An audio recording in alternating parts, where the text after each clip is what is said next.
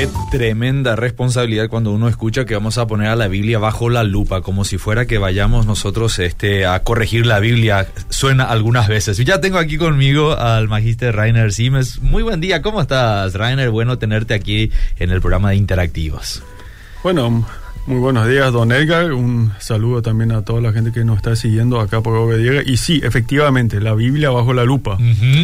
Eh, eh, y ya que lo mencionas, es un desafío eh, em, no convertirnos en jueces de la Biblia, sino que la Biblia nos juzgue a nosotros. Mm.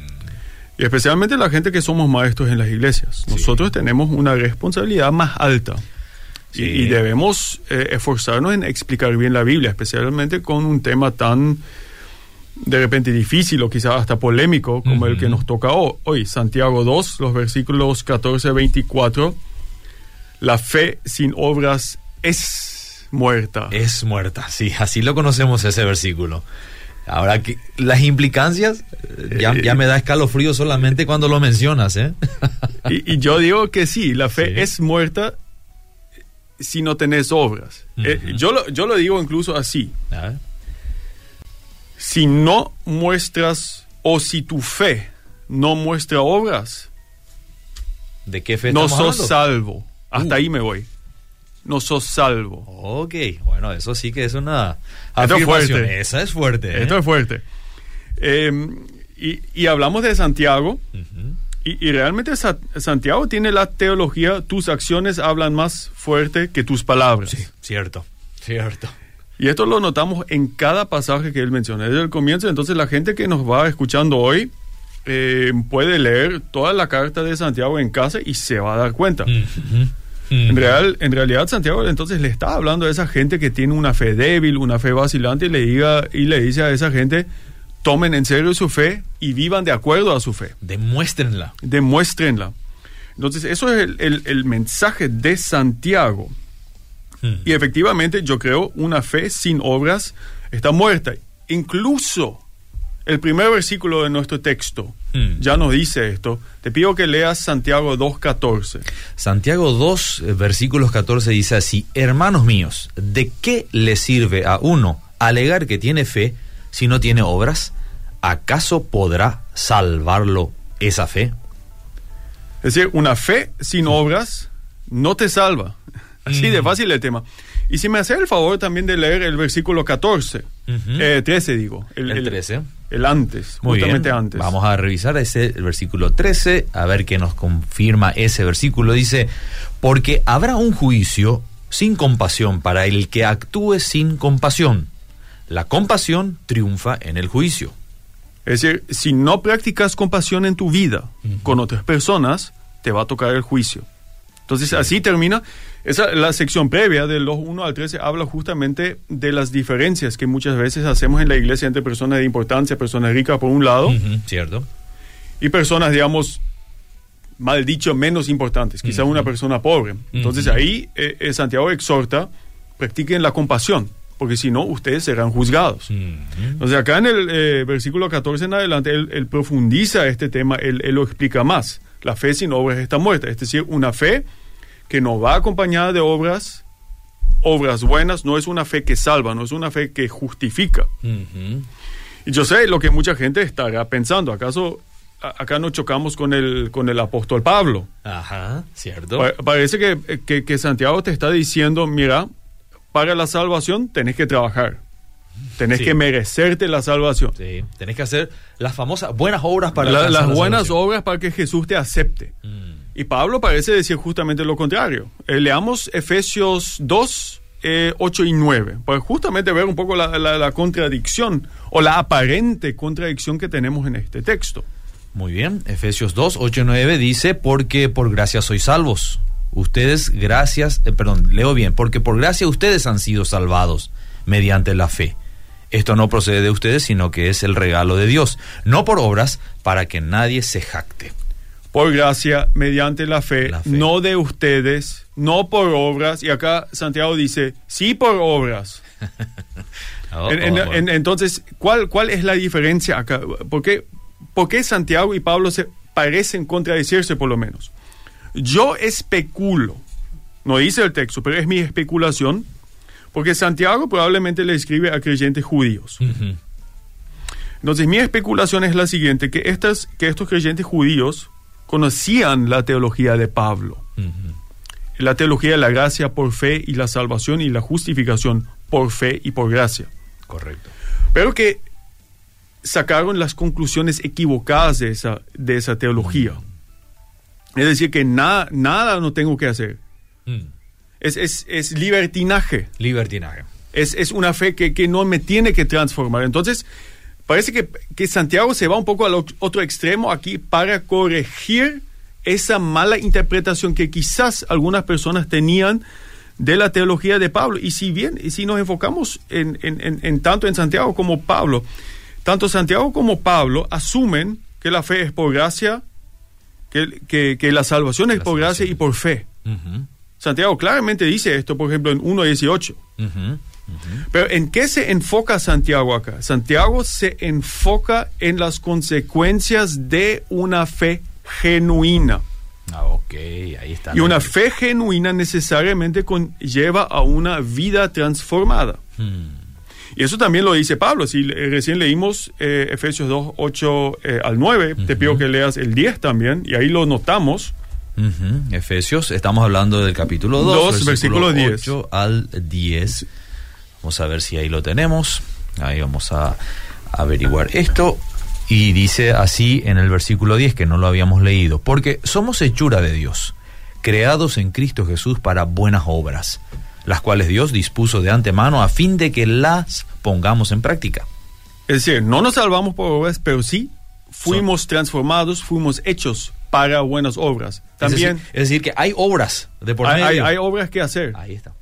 Hay obras que hacer y eh, te pido también que leas Tito 3, 8. Capítulo 3, versículo 8. Tito 3.8 encontramos el siguiente pasaje.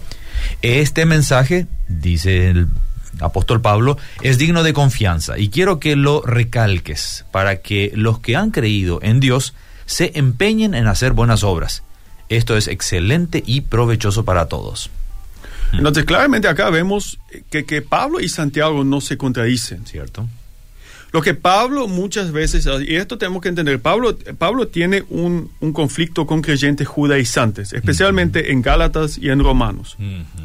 Entonces, ahí la gran pregunta es cómo Dios llega a aceptarme. Y Pablo dice, es fácil la respuesta. Por gracia, mediante la fe. Ahí, ahí no implica ningún esfuerzo mío. No, para a- ese así, a- así inicia la fe. Así inicia la fe. Así inicia la vida con Dios, podríamos decir. Entonces, eso es el gran tema de Pablo por su conflicto. Santiago ahora tiene otro conflicto. Gente que se resiste a la transformación. Hmm. Entonces debemos eh, interpretarlo de esta forma. No es que se contradicen. Es, es como, como eh, lo, lo comparo un- como un árbol. Pablo enfatiza mucho cómo el árbol de la fe se planta Ujú. por gracia mediante la fe. Santiago enfatiza mucho los frutos que salen De ese de, árbol de plantado. ese árbol sano, de, de la fe sana. Entonces, eh, entonces podemos ver que ambos dicen la misma cosa. Y de hecho, Pablo habla mucho de las buenas obras. ¿Cierto? Permanentemente en sus cartas, la última sección, después de explicar toda su teología de gracia, ustedes lo van a ver en, en Romanos, en Gálatas, en todas partes, siempre hay una sección de que donde Pablo habla de la vida transformada que necesariamente sale de una fe genuina. Y si nos fijamos bien en nuestro pasaje de hoy, eh, Santiago también habla de una fe genuina, o mejor dicho, de una fe falsa. Fijémonos en, nuevamente en Santiago 2.14. Y dice ahí, ¿de qué le sirve a uno alegar que tiene fe? Fíjense, alegar Mm, decir. decir. Es decir, un- ¿qué es una fe falsa? Una fe falsa es una, una fe que, que se reduce, que se limita a palabras, Mm. a palabras huecas, a, a- a oraciones, a decretos, a pronunciamientos, Ujú. Que alega decir Que tiene fe. que tiene fe en Jesucristo, pero a esa fe no le siguen las obras que comprueban De que tiene realmente fe. que tiene realmente esa fe eh, en Jesucristo. Entonces es, es una obra, eh, es una fe de palabras, Mm. pero no de una vida transformada. Me, me hace recordar muchas veces cuando, eh, bueno, suelo llevar mi, mi coche al taller. Y muchas veces, y la gente va a saber, si esto quizás a algunos no, le- no le parezca bien, si entras en un taller muchas veces vas a ver, en un lado está una imagen de la Virgen María. Cierto. Imagen de, de la pureza. Y al lado, ¿qué vas a ver? Sí, el, el- el otro calen- el calendario del año. El, el calendario del año con los modelos del año. Exacto. Entonces, de ese tipo de fe, eh, eh, Santiago está hablando acá. Exacto. Se cree en la Virgen María, señal de pureza y, y sin pecado, sin mancha, Mm. pero al lado, se, en realidad, La- se rechaza el mensaje de María. Sí. Para ponerlo en, en términos que nosotros conocemos del taller. Mm. Entonces, ese es el tipo de fe del cual Pablo habla aquí. Eso me hizo recordar, recordar del, del famoso libro de Juan Bunyan. No sé si usted lo conoce, El Sí, el progreso, del, peregrino. sí, de 1678. Ujú.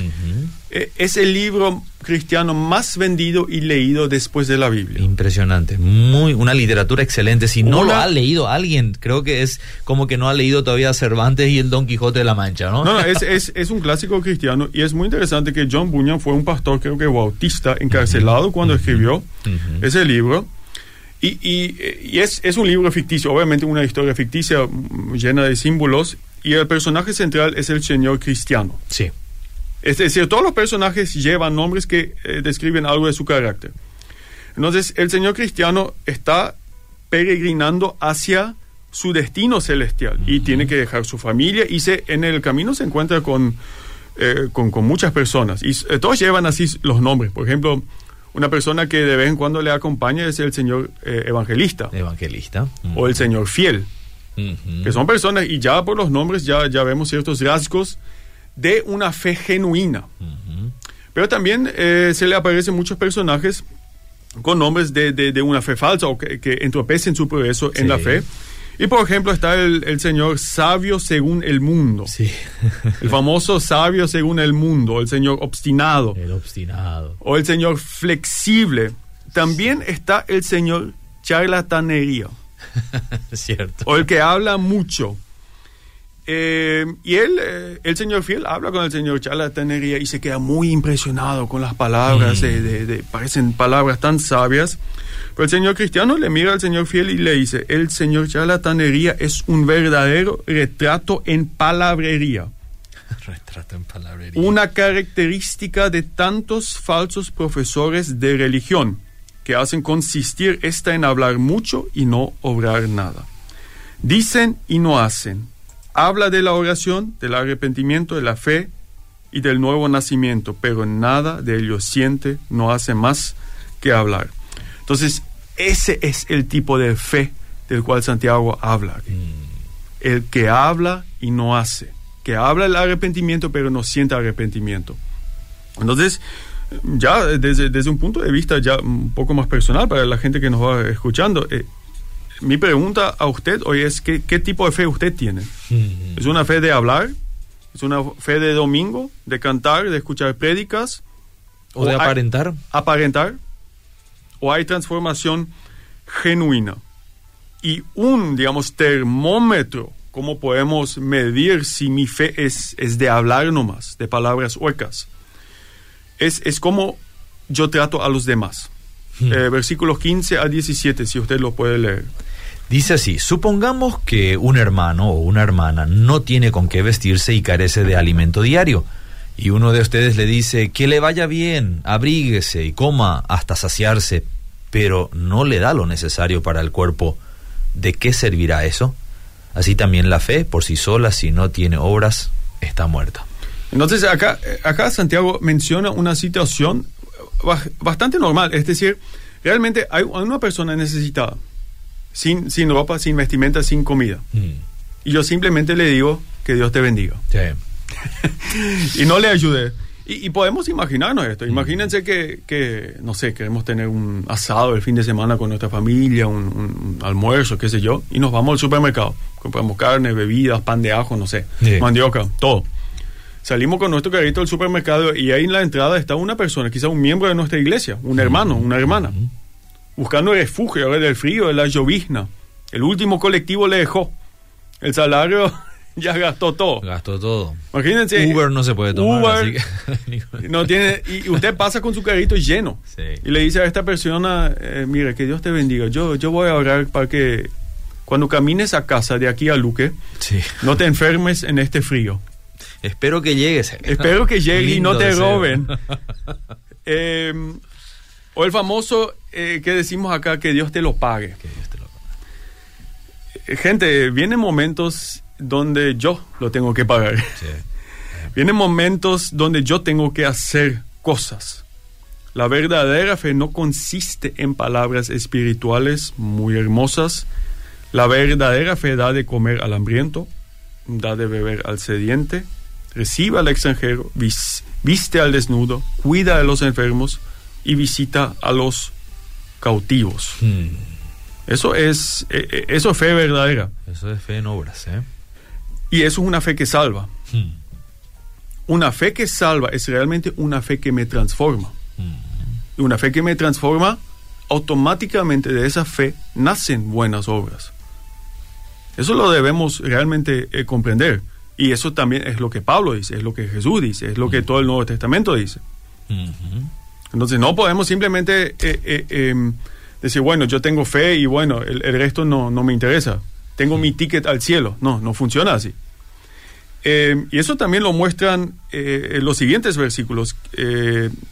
Si puedes leer el eh, 18 a 20, o no, no, el 19, creo que el 19. Muy bien. El 19 dice, ¿tú crees que hay un solo Dios? Magnífico. También los demonios lo creen y tiemblan. Qué tonto eres. ¿Quieres convencerte de que la fe sin obras es estéril? Acá incluso dice, eh, Santiago, habla de los demonios. Mm. Los demonios conocen la doctrina correcta.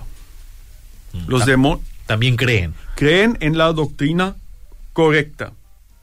Tú crees que hay un solo Dios. Eh, esto es directamente de Deuteronomio eh, 6, versículo 4, el famoso Shema Israel, como se dice en hebreo. El escucha, o Israel.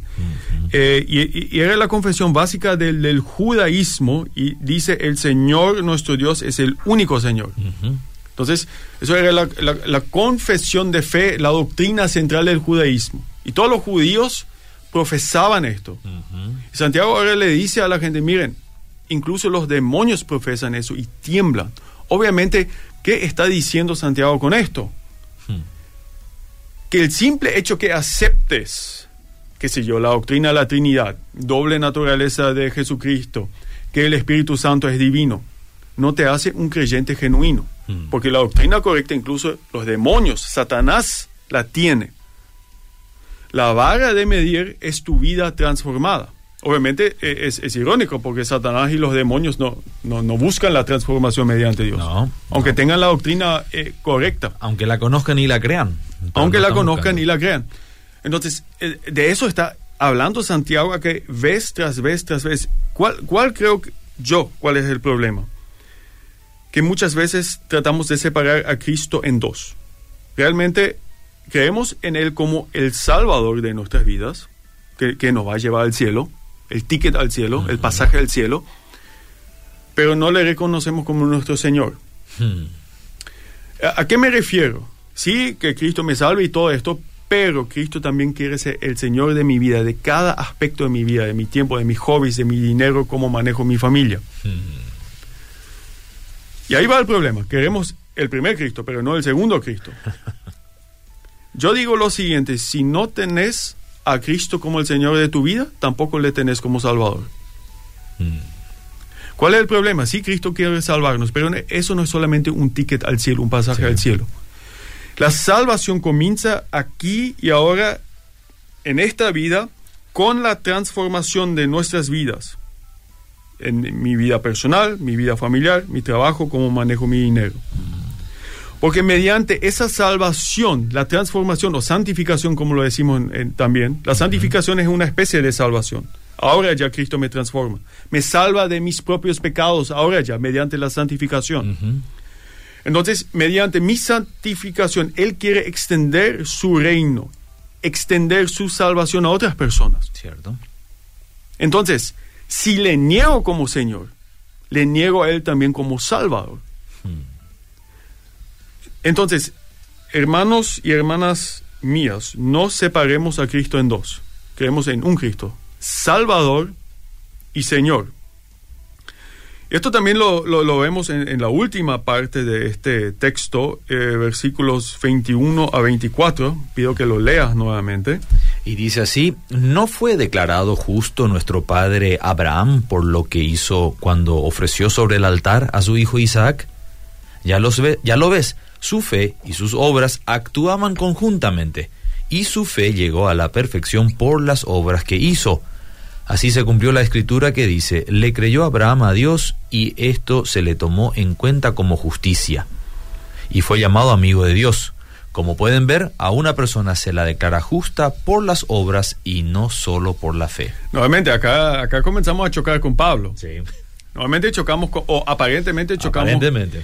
Eh, porque Pablo justamente dice en Romanos 4, eh, lo, lo, y enseguida vamos a leer Romanos 4 y 3, lo pone a Abraham como modelo uh -huh. de justificación por fe. Y Santiago parece ponerle a Abraham como modelo de justificación por obras. Uh -huh. Te pido que leas eh, Romanos 4, versículo 3. Pues, ¿qué dice las escrituras? Le creyó Abraham a Dios y esto se le tomó en cuenta como justicia. Le creyó y fue justificado. Sí. Y acá Santiago dice, obró uh -huh. y fue justificado. Yeah. Nuevamente, eh, chocamos acá, creo que eh, nuevamente el, el, ejemplo del árbol, creo que, que, que, nos va a servir bastante bien. Pablo habla del inicio de la fe o, o del, del, inicio de la relación con Dios. Uh -huh. Ahí sí Abraham fue justificado por fe, porque creyó por en la promesa uh -huh. de Dios. Uh -huh. Pero también para Pablo era claro que después vino una vida, un camino de fe. Sí, sí. Y a eso Santiago apunta acá. ¿Qué, qué es lo que menciona Santiago? Eso, lo que Pablo menciona, que Abraham fue justificado por fe, lo tenemos en Génesis 15, versículo 6. Uh -huh. Santiago menciona acá Génesis 22. En Génesis 22 se narra cómo Dios le pidió a Abraham que sacrifique su hijo Isaac. Mm. Y Abraham obedeció. Pero nuevamente, acá creo que debemos tener en cuenta el, la imagen del árbol. Pablo habla de cómo la fe genuina de Abraham comenzó. Santiago menciona el fruto de esa fe, que es la obediencia. Y fíjense, fíjense, si leemos bien atentamente a Santiago, notamos que él no contradice a Pablo. Nuevamente quiero que leas el versículo 23. Muy bien.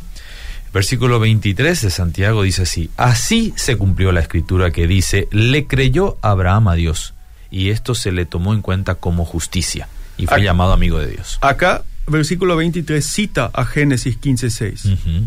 Y Pablo en Romanos 4, 3 también cita a Génesis 15.6. Entonces Pablo y, y, Santiago acá citan el mismo versículo. Mm. Solamente que Santiago va un, da un paso más y muestra lo que nació de esa fe genuina. Mm. Entonces Pablo, acá, eh, de hecho Pablo y Santiago citan el mismo, el mismo versículo, versículo y están de acuerdo. Nuevamente, Santiago va, da un paso más y explica a su gente uh -huh. que, cuál es el fruto de esta fe genuina que Pablo, que Abraham tuvo en Génesis 15. Uh -huh. Y eso se mostró en Génesis 20, 22, años y años después. después. Entonces, eh, nuevamente creo que la, la, fe justifica, pero las obras justifican a una fe que justifica. Hmm. Vamos a ponerlo así. Vamos a ponerlo así. Muy, suena muy bien eso. Entonces, nuevamente, eh, un, un, ejemplo para la gente, que, para, para, que me entienda. En, este, en esta época del año eh, vemos en, en, todas partes que, que, los árboles de mango uh -huh. florecen. Uh -huh. O eso pensamos. Yo no sé si son realmente plantas de mango.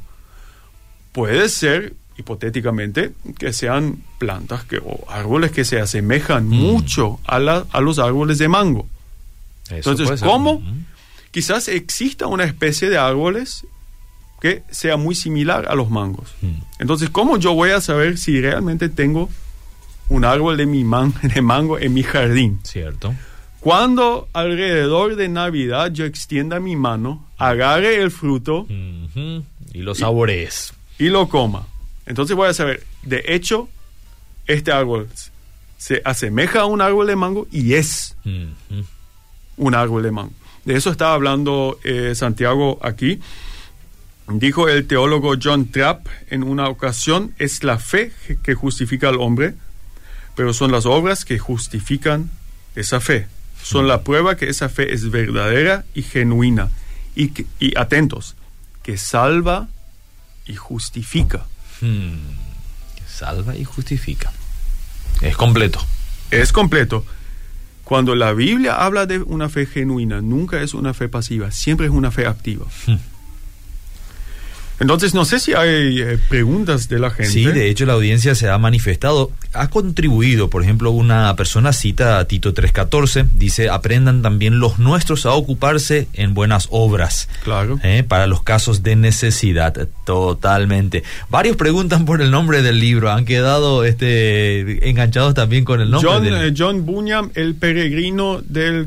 El progreso del el, peregrino. el progreso del peregrino, así es. Creo que incluso ya, ya, ya lo van a encontrar como PDF, entonces... Sí, y también inclusive hay películas que se han hecho Pe- en torno a eso, tanto en versión infantil como también para a- adultos. Aquí saludan, excelente, siempre lo que se aprende con ustedes. Yo creo que Santiago vio que la gente se relajaba nada más en una fe sin hacer nada. Y Pablo dice eso, pero enfocando más para que no se jacten de nada más en las obras y en el corazón no hay fe. O sea, la fe y las obras van de la mano, ocurre como una añadidura, dice. Claro, ¿Mm? claro. Excelente. Bendiciones, excelente eh, el programa. El fruto en la fe va de la mano como el nuevo nacimiento. Totalmente de acuerdo. El Hijo de Dios hace obras porque es salvo, no para ser salvo. Y, y Santiago dice lo mismo, especialmente si leemos el versículo 1.18, por ejemplo, de Santiago. Excelente. Bueno, esos han sido los aportes hasta aquí. Después otros preguntan también por lo que es el tema, el nombre del libro, que ya lo hemos mencionado. Bueno, para concluir, puede ser que algunas personas que me, que me escuchen se sientan abrumados. Ujú. Es decir, trabajan, tienen familia, eh, están, tienen un ministerio en la iglesia. ¿Qué más tengo que hacer? Digamos. Eh, yo te puedo, hermano, hermano, hermano, hermana, yo te puedo tranquilizar. Eh, no es hacer más. Eh, Fíjate en, en- en lo que dice Santiago. Es una persona, te encontrás con una persona que, que tiene necesidades. Algo muy básico. Algo, eso es lo que naturalmente ocurre. Viene una persona a tu casa y te pide por comida. No es que vas a tener que salir, comenzar un ministerio para rescatar a niños de la calle. Algunos van a hacer eso. Sí, sí. Pero esto se manifiesta en las relaciones diarias que de todas formas ya tenemos. Y ahí tener solamente viene natural. Y ahí tener los ojos abiertos para las necesidades de las personas. Pero sí, hay también una advertencia acá para aquellos creyentes que vienen a la iglesia cada domingo, cantan, profesan y no hay nada. Mm. A ustedes les tengo que preguntar, ¿acaso tienen una fe genuina o una fe falsa? Ujú. Y si ustedes no tienen una fe genuina, no importa cuántas veces al año asisten a la iglesia, cuántas veces al año ustedes recitan el credo apostólico o canten canciones, no sirve. Mm. Ustedes tienen que arrepentirse, confesar el nombre de Jesucristo y llevar una vida transformada, porque si no, no serán salvos. Quiere decir, eh, Magister Rainer, que algunas veces esos comentarios que son muy molestosos en, eh, en los círculos cristianos, pero solemos escuchar de los vecinos, dicen, ¿y vos que te vas a la iglesia? Como diciendo, vos te vas a la iglesia pero no estás haciendo nada. Es como que algo de razón aparentemente tiene. Es decir, con solo ir a la iglesia quizás yo no esté ganando a nadie. Claro, y si, claro, y si vos eh, no sabes si tenés una fe genuina, si, si esa la pregunta de hoy, si te quedas con la pregunta, ¿acaso tengo fe genuina o una fe falsa? Entonces, la mejor manera de saber eso es preguntar a tu vecino, a tu colega de trabajo, a tu familiar. Porque ellos te van a decir si vos ignorás sus necesidades o no. ¿Cómo le tratas a tu empleado, a tu empleada, a tu jardinero? Ahí, ahí se va a notar, eso es digamos el termómetro para tu fe. Buen medidor es eso. Con eso creo que puedo concluir. Totalmente. Termino con esto también aquí. Las obras son necesarias porque Dios no necesita las obras, pero las personas sí necesitan ver un reflejo de Dios en las obras de parte de sus hijos que sí creen, dice Carlos desde limpio y tal cual es. ¿eh? Totalmente. Así que, profesor, muchísimas gracias. Realmente una reflexión y un estudio bien profundo. A eso le llamamos agarrar la lupa y analizar los textos bíblicos para entender de qué manera podemos hacer mejor nuestra vida como cristianos aquí en la tierra. Será hasta el próximo martes. Hasta el próximo martes. Seguimos.